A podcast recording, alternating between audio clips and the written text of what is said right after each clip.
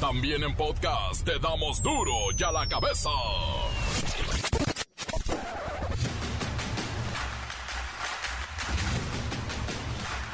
Viernes 4 de marzo del 2022 es el primer viernes de cuaresma. Pórtese bien. Yo soy Miguel Ángel Fernández y esto es duro y a la cabeza.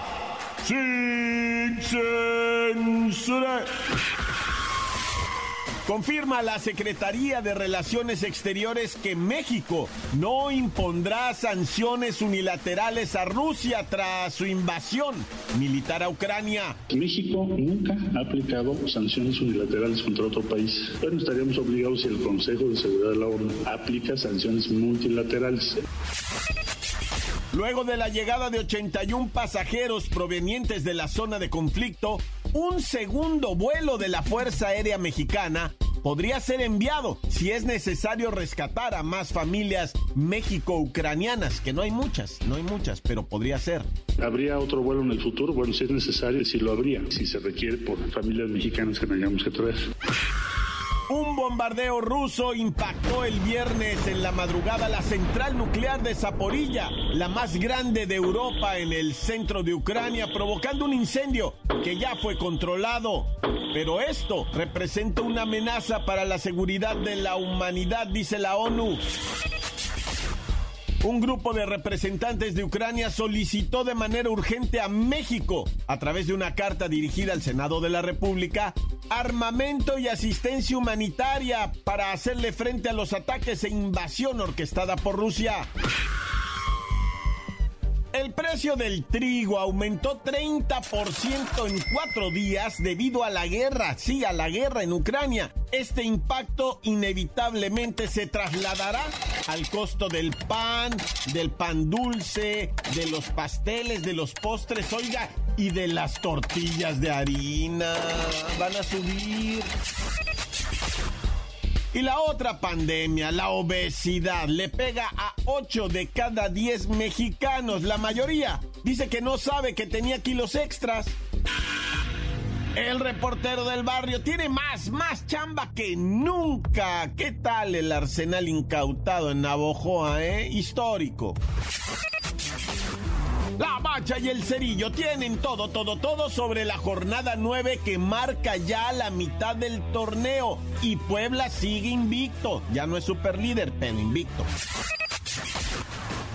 Comencemos con la sagrada misión de informarle en este viernes de cuaresma de... Y recuerda que aquí no le informamos las noticias con manzanas, no, aquí las explicamos con huevos. Llegó el momento de presentarte las noticias como nadie más lo sabe hacer. Los datos que otros ocultan, aquí los exponemos sin rodeos. Agudeza, ironía, sátira y el comentario mordaz. Solo el duro y a la cabeza. ¡Arrancamos!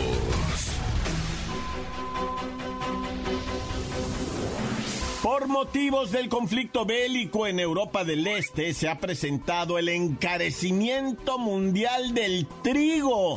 Imagínese, esto ya es inminente con el aumento para el precio del pan, las galletitas, los postres, pan dulce, la repostería y sabe qué, las favoritas, las tortillas de harina.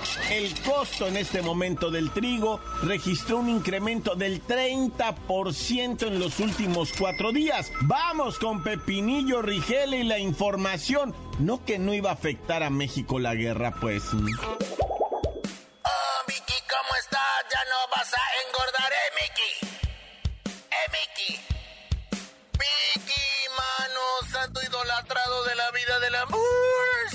Ay, Mickey, ahora sí nos van a pegar donde más nos duele. ¿Ah? Las panaderías y proveedores ya fueron informados de un incremento de 22% en el precio del bulto de harina, que pasaría de 540 a 670 pesos durante los próximos días.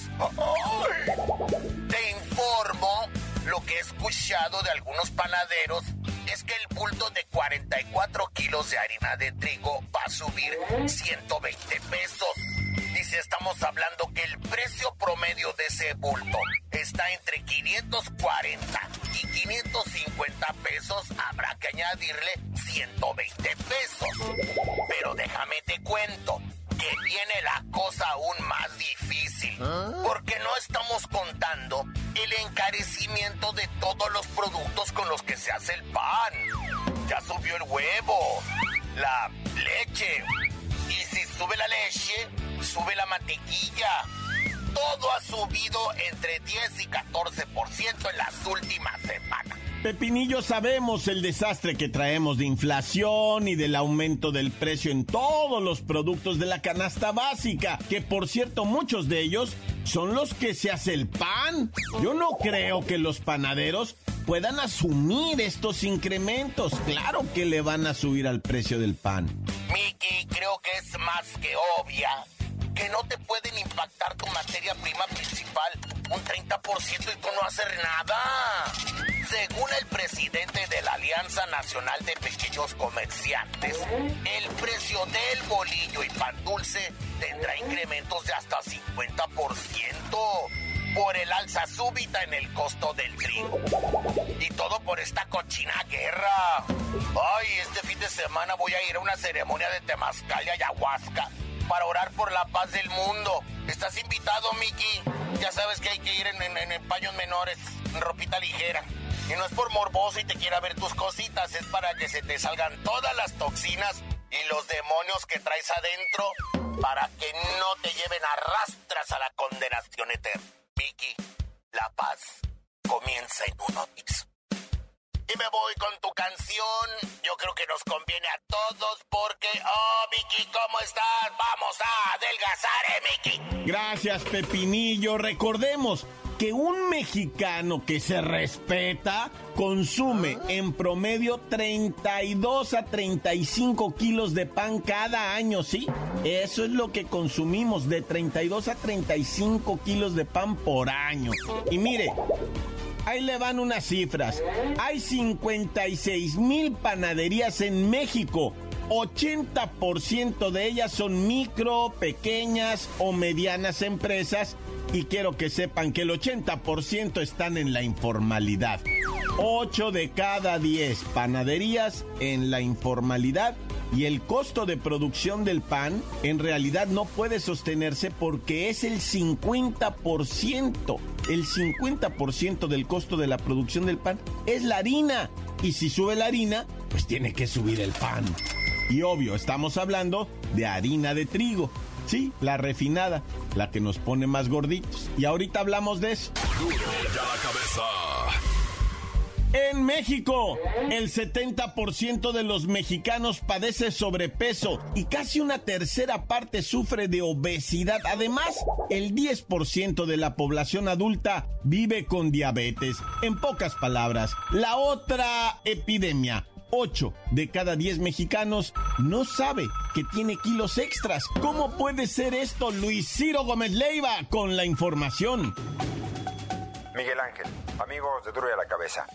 En nuestro país, la obesidad afecta a 8 de cada 10 adultos. Y esto, como ya saben, incrementa tremendamente los riesgos de padecer diabetes tipo 2, cáncer de mama y de colon, hipertensión, aumento de colesterol y triglicéridos, además de problemas ginecológicos y respiratorios. Sabemos que las causantes de este padecimiento pueden ser diversas, pero no podemos esconder que la principal es que le metemos sin ninguna medida al consumo de alimentos con alto contenido calórico. Nos gusta el sedentarismo y todos padecemos la falta de educación en el cuidado de la salud.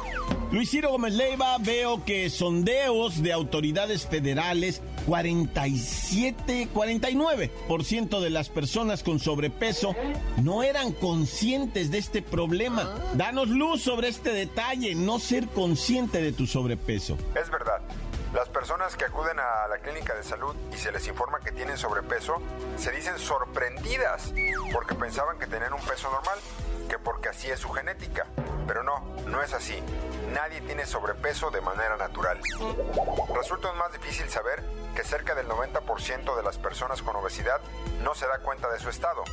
Según estudios, en su mayoría, la población con esa condición no toma conciencia de esos kilos extra. Ahora sí que, como dice el Prevenims, chécate, mídete y muévete. Gracias, gracias Luis Ciro Gómez Leiva. Durante el seminario Salud en tu vida que organizó la Secretaría de Educación, Ciencia, Tecnología e Innovación, mire, se habló de los riesgos de las amputaciones por las complicaciones diabéticas y la imperativa necesidad de asumir medidas preventivas preventivos. Acuérdese, la obesidad y el sobrepeso nos llevan a un camino tremendo de sufrimiento y hay acciones preventivas. Ahí le va un dato, un dato fuerte. Todo esto se resume en que cada 20 segundos es amputado un pie por diabetes en el mundo. Cada 20 segundos. Encuéntranos en Facebook, facebook.com, diagonal duro y a la cabeza oficial. Estás escuchando el podcast de duro y a la cabeza. Síguenos en Twitter, arroba duro y a la cabeza. Les recuerdo que están listos para ser escuchados todos los podcasts de Duro y a la cabeza. Búsquenlos ahí en la página de Facebook. Ahí está, inocente y tranquilo el podcast esperando a ser descubierto por todos ustedes. Duro y a la cabeza. El reportero del barrio tiene más, más chamba que nunca. ¿Qué tal el arsenal incautado en Navojoa, eh? Histórico. Montes, Alicantes, Pintos. ¿Qué onda, raza? Vamos a comenzar con los difuntitos, ¿no? Y comenzamos con, fíjate, yo lo he dicho muchas veces, los toros nomás de lejos y aún así te caen encima. es neta, güey. Resulta que había un tradicional jaripeo, ¿verdad? Como todos los miércoles de ceniza que se llevan allá a cabo, pues en ciertos lugares eh, de la, del país, o sea, pero principalmente en Michoacán. En Michoacán, en Morelia, tiene que ser ahora sí que, religioso que haya un jaripeo chido eh, en miércoles de ceniza, ¿no? En muchos otros pueblillos así circunvecinos aledaños también, no más que en este, el jinete se cayó y, y, el animal que brinca y que le cae encima a las personas que no pudieron echarse a correr. Y los que corrieron se tropezaron con las sillas, con las mesas, con todo lo que estaba ahí. El sonido local se desgañitaba gritando que pues que se pusieran a salvo y el toro, bueno, haciendo su chamba de toro, ¿no? O sea, le pegó una zapatería a todo mundo el mendigo toro. Eh, lamentablemente, ¿verdad? Hay personas fracturadas, hay personas que pues no quedaron conmocionadas y otros con unas heridas que ponían prácticamente hasta su vida en riesgo, ¿no? De que se fueran a, a, desangrar. Pero al final de todo, este, pudieron lazar al toro por los cuernos y llevarlo a los corrales y a la gente al hospital Naya. Oye, hay que hablar de lo que viene siendo ah, el asesinato de dos personas que estaban. ¿En dónde fue esto? En Ixtapaluca, ¿verdad? Estaban dos vatos ahí de más o menos 30 años promedio, los dos va, estaban sentados en una banquetita cuando de repente llegaron en un chevicito unos individuos, se pusieron ahí a un lado, ahí mismo en, en Iztapaluca se pararon en la calle y desde el chevicito, tas, tas, les dispararon un tiro a cada uno en la mema, güey. O sea, en la tatema, ¿va? Y no la hicieron, dejaron, les dispararon justo en la cabeza y se dieron a la fuga en el auto. No hay personas detenidas ni nada de eso. Nombré esto de la violencia y las narcoejecuciones y todo eso da terror. Y guacharon lo de lo que viene siendo el encautamiento, aseguramiento histórico de armas, cartuchos, chalecos, droga, dinero en efectivo. Se puso aquello tremendo. O sea, neta que es histórico, dice el ejército, ¿verdad? Y la fiscalía, la Guardia Nacional, todo lo que tiene que ver con las autoridades, hablan sobre esto que es uno del, pues, de, de registro así el más grande de los aseguramientos, porque incluye cuatro casas, incluye ocho vehículos blindados y ahí te va, 128 armas largas, pero eran ametralladoras Browning de tripié de las 19, ¿no? O sea, de las M19, de las Browning de esas así como de la, de la Segunda Guerra Mundial, pero nuevas, ¿no? O sea, de esas que se destapa la, la, la, ahora sí que la tapa de arriba y ahí se mete lo que viene siendo el 762 y a 600 tiros por minuto, 128 armas largas. De esas Browning son como unas 15 o 20. Barrett, sí, bueno, ya sabes, ¿no? Eh, 100, 100 placas de, de esas balísticas para los chalecos. Casi 3 millones de tiros. Sí, escuchaste bien, 3 millones de tiros. Es un aseguramiento, o sea, verdaderamente de, de pues, histórico, güey. Y, y, de ahí se sigue, ¿no? Con chorros de, de este, chorros de pistolas, eh, subametralladoras, máquinas contadoras de dinero, dinero en efectivo, drogas. No, no, no, se puso esto verdaderamente de locos, ¿no? Dicen que es el, histórico, pues, así, totalmente histórico. Oye, y bueno, lamentable fallecimiento del Darío, un vato de 24 años allá en Santa María, Aztahuacán, en donde él venía con su carnala de regreso, él 24 años, la carnalita un poquito menor, y unos invidevos ahí le faltaron el respeto a la muchachita y el vato, el Darío, va, 24 años, voltea a ver, hijo de tu madre, ¿qué traes, güey? ¿Qué traes? ¿Qué quién sabe qué? Que es mi carnala, güey, respeto. Y el batillo, ah, en la moto, porque ya estaban los dos encaramados en una moto, desenfundó una pistola y le pegó un balazo en el pecho, sin mediar palabras, sin hacer nomás así, cállate, huepón. Así de tremendo. Esto es lo que vale la vida, ¿no? O sea, un piropo mal acomodado, una reclamación y luego un balazo. No, ya. Esto está de terror, raza. Cuídeseme mucho, cuídeseme mucho. Mejor iré vista al frente y vámonos al cantón, a la familia. Eso es lo importante, lo que sigue y que dijeron algunos perversos ahí cosas, usted sígale caminando y vámonos, sí, pues por algo lo dicen, por algo lo dicen, traen con qué quererte y luego uno no trae y pues mira lo que para que Dios quiera va, nadie debería de traer nada, pero ya mejor chitón y tan tan se acabó corta. La nota que sacude. Duro, duro ya la cabeza. Del corte comercial, vamos a los mensajes. Envíelos al WhatsApp 664-485-1538. Un saludo para todos los de Duro y a la cabeza. Ya saben, fieles reportándonos porque pues hay que darle rating nuevamente a este programa tan bonito que está. Y pues gracias por dejarme abrirme este espacio. Ya deberían de darme una nota especial a mí, así unos dos minutos a mí solo. Pues quería comentarles acerca de aquí del GDL Luz. Hay una muy mala organización. Hay mucha gente, se hacen tumultos y puede provocar unos contagios. La gente está sin cubrebocas y pues pueblo mexicano, pueblo mexicano. Un saludo, oigan. ¿Y alguien ha visto a Duarte? ¿Alguien ha visto a Duarte? Ha de andar allá en Ucrania. Encuéntranos en Facebook, facebook.com, diagonal duro y a la cabeza oficial. Esto es el podcast de duro y a la cabeza. Bacha y el Cerillo tienen todo, todo, todo sobre la jornada 9 que marca ya la mitad del torneo. Y Puebla sigue invicto. Ya no es super líder, pero invicto. ¡La bacha! ¡La bacha! ¡La bacha! ¡La bacha! ¡La bacha! ¡La bacha! ¡La bacha! Llegó la jornadita 9, mitad del torneo para en delante, ahora sí. Y nomás hay un invicto. Pero ¿qué tal los partidos de hoy? Arrancando en Aguascalientes, los muchachos del Jimmy Lozano, el Necaxa, enfrentando a los muchachos del Nacho Ambriz, el Toluque. Chorizo Power. Chorizo Power que viene de haber sido tundido por el Cholo, que le arrebató en su casa un par de puntillos. Bueno, más bien tres puntillos. Pero bueno, el Tuca recibe al León. Ese va a estar bueno también. Ya por el morbo ven que empataron los bravos y andan muy bravos, muy bravos. Cálmate, Tuca. Ya para el sabadito, Gallos Blancos del Querétaro enfrentando al campeón que ha perdido también los últimos dos, el campeón Atlas. Entonces este, se puede esperar algo bonito ahí en la corregidora. Y lo inimaginado, duelo de sotaneros, Naya. Rayados contra América para ver quién es el peor.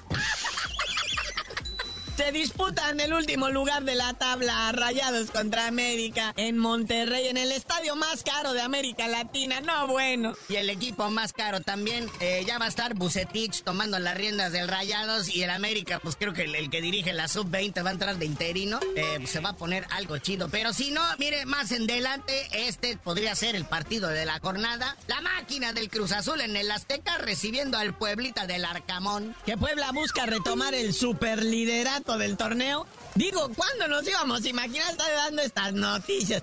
Puebla buscando el liderato, Rayados y América en el último de la tabla. No, bueno. Luego en la misma hora jugándose la chamba está Marcelo Michele Año con sus chivas. Es el único director técnico que falta que corran enfrentando al Santos Laguna.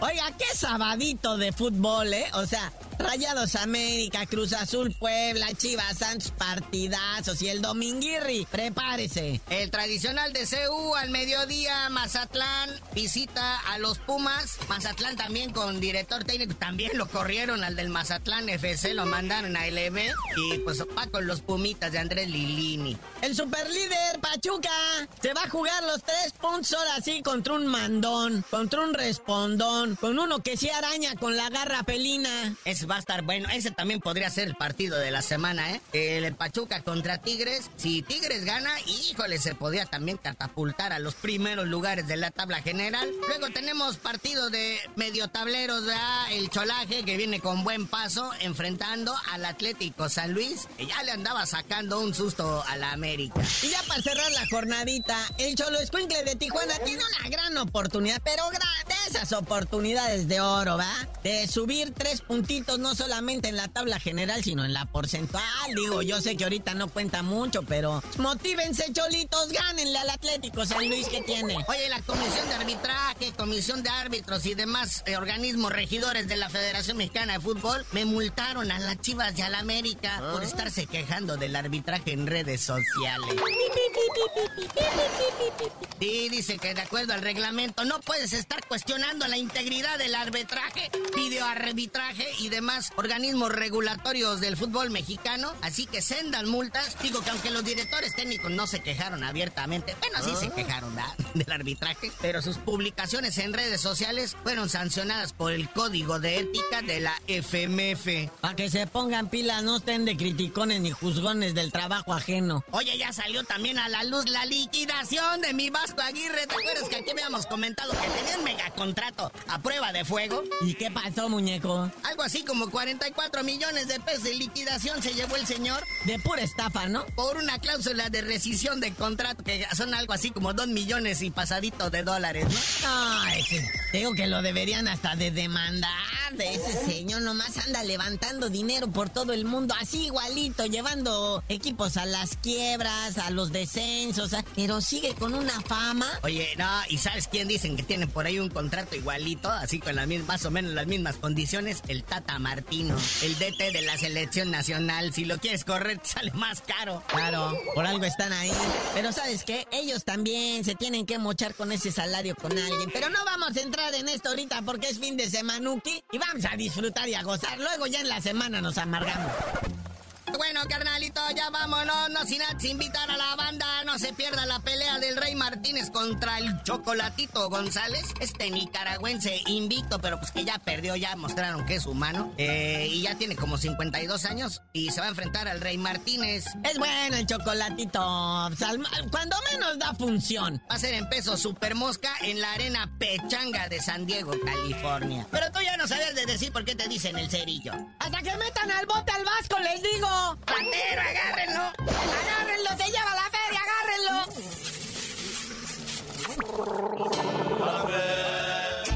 ¡La bacha! ¡La bacha! ¡La bacha! ¡Dame la bacha!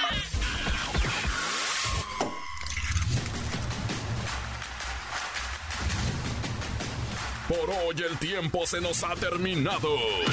Le damos un respiro a la información, pero prometemos regresar para exponerte las noticias como son. Duro y a la cabeza es Miguel Ángel Fernández, Arturo González, Eddie González y la producción de Luis González, el señor X. Una producción original de MBS Radio.